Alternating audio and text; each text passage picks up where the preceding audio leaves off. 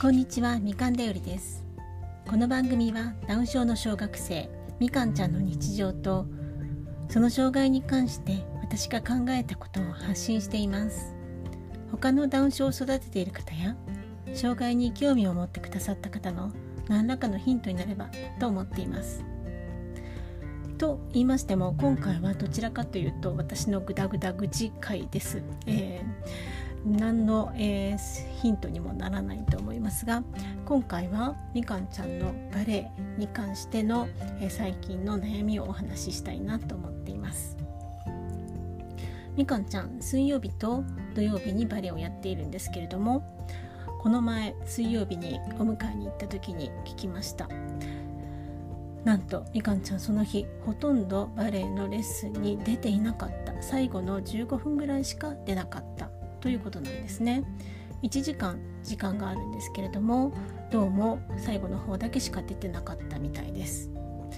みかんちゃんの場合学童からバレエの教室への移動は移動支援の方にお願いをしています。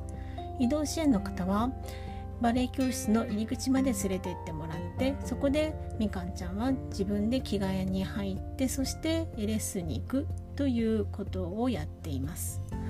もっと小学1年生2年生ぐらいまでは支援の方に着替えをするところまで見ていていただいてそしてレッスンに入るところまで見守っていただいてました。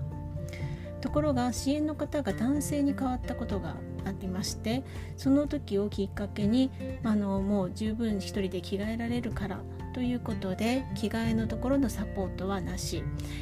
入り口のところまで見送ってもらう、えー、というつまり行き帰りっていうかね交通に、え、ルールを守って安全に、え、バレエ教室まで行けれるかっていうところの支援をお願いするという形に変えました。ので、えー、今回もみかんちゃんがバレエの教室、えー、の入り口に入るところまでは支援してもらってるんですけどその後は支援員の方はわからないわけですね。そもそもじゃあもしかして、えー、遅刻をしているのかなということも思いましたので支援の方に事情を聞きました。とえー、予想した通りそもそも学童から出発する時に学童のお迎えが4時なんですけれどもそれでなんと4時に迎えに行ったにもかかわらずなかなか支度ができず学校を出たのが4時20分だったとそしてそのバレエ教室に着いたのが4時45分から50分ぐらいだったということなんですね。バレエ教室自体はもう実は4時40分に始まっているんですすんなり行く時は4時のお迎えですぐに出てきて4時半まで、え、にはバレエ教室の方に着いてそして着替えてレッスンというふうに、えー、すんなり行くはずがその時はそもそも、えー、学童から出てこれずにバレエ教室に行くのも遅刻だったということが分かりましたみかんちゃん本人にどうしてたのっていうことを聞いたところバレエの先生の前では眠たかったかので寝ちゃってたと言ってたんですけれどもうちでもう一回聞いたところ、えー、寝た寝ちゃっていたというのは嘘でどうも他の教室でのためにお着替えをしているお姉さんたちのお話ししているのを聞いていたんだそうですね。みかんちゃんは他の人のやってることをじっと観察する、まあ、癖というか、えー、そういうのがあります。のでそれをじっと見入ってしまって自分の支度がなかなかできないということは実はよくあることなんですけれども普通の教室に間に合う時間についている場合にはその同じ教室のお友達が慌ててこう支度を終えて出ていくのにつられる形で多分、えー、レッスンに行けるのだと思います。ただ今回みたいに完全に遅刻した状態でやってきてそれで、えー、もう始まっている中に出ていくっていうのがなかなかできなかったのかなっていうふうに推測ができます。そもそも学童、えー、からなかなか出てこれなかったというのも切り替えの問題もあるでしょうしそれから水曜日っていうのが学校自体が早く終わるので学童での遊び時間が長くどうもサッカーとか体を動かす遊びをかなりやっていてそして疲れてしまっていたっていうことがどうもあるようですそういったいろんな事情があってどうも水曜日っていうのは毎週ではないにしてもかなり教室でグダグダな様子が見られるということでした。実はこの5月からバレエ教室は進級をするんですけれども、え発表会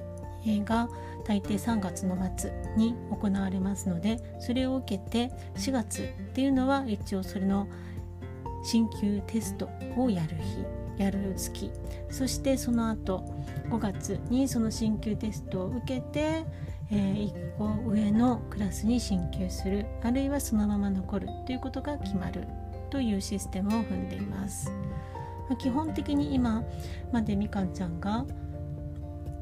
在籍していたクラスは小学校12年生の子が在籍しているクラスで、まあ、進級テストという名目はありますがほぼ2年生だった子はそのまま上のクラスに上がり1年生の子はもう1年その同じクラスにいるというのが、順当なところです。もちろん全く初めて、バレエを始める子とかで途中で入ってきた、2年生とかだとそのまま1年生と一緒に残るという可能性はあるようですけれども基本的にはそういう形で進んでいますみかんちゃんも、えー、まあ、体が小さいですので基本的に12年のところに入れてもらっていて学年的にはそういう意味では全くのイレギュラーですので先生がどのような判断をなさるかなというふうに見ていました。ところがその進級テストの結果というのもなかなかもらえませんでした。他の子がもうもらっているのにみかんちゃんだけもらえません。え水曜日の教室でもらえず土曜日でももらえず。あれ？おかしいなと思って、えー、主催の先生に伺ったところ実は悩んでいる。ということでした。なぜ悩んでいるかということでその、うんえー、今回のなかなかレッスンに出てこない。実は水曜日はグダグダだ。っていうことがお話が先生の方からありました。今までまあ私の方に直先生がおっしゃられなかったのは、まあ、様子を見てみようというご判断もあったでしょう、えーまあね、こういうことは子供にがとにかくやる気がなくては仕方がないことなので親がねにいくらそういうことを言っても仕方がないという部分もあったので先生も、えー、私におっしゃらなかったんだと思います。それが土曜日の先生と水曜日の先生では意見が分かれて土曜日の方はちゃんと元気にやっていると意見あのちゃんと注意も効くし集中力が持っている水曜日の方に関してはなかなかえー、うまくいっていないグダグダだというお話でした。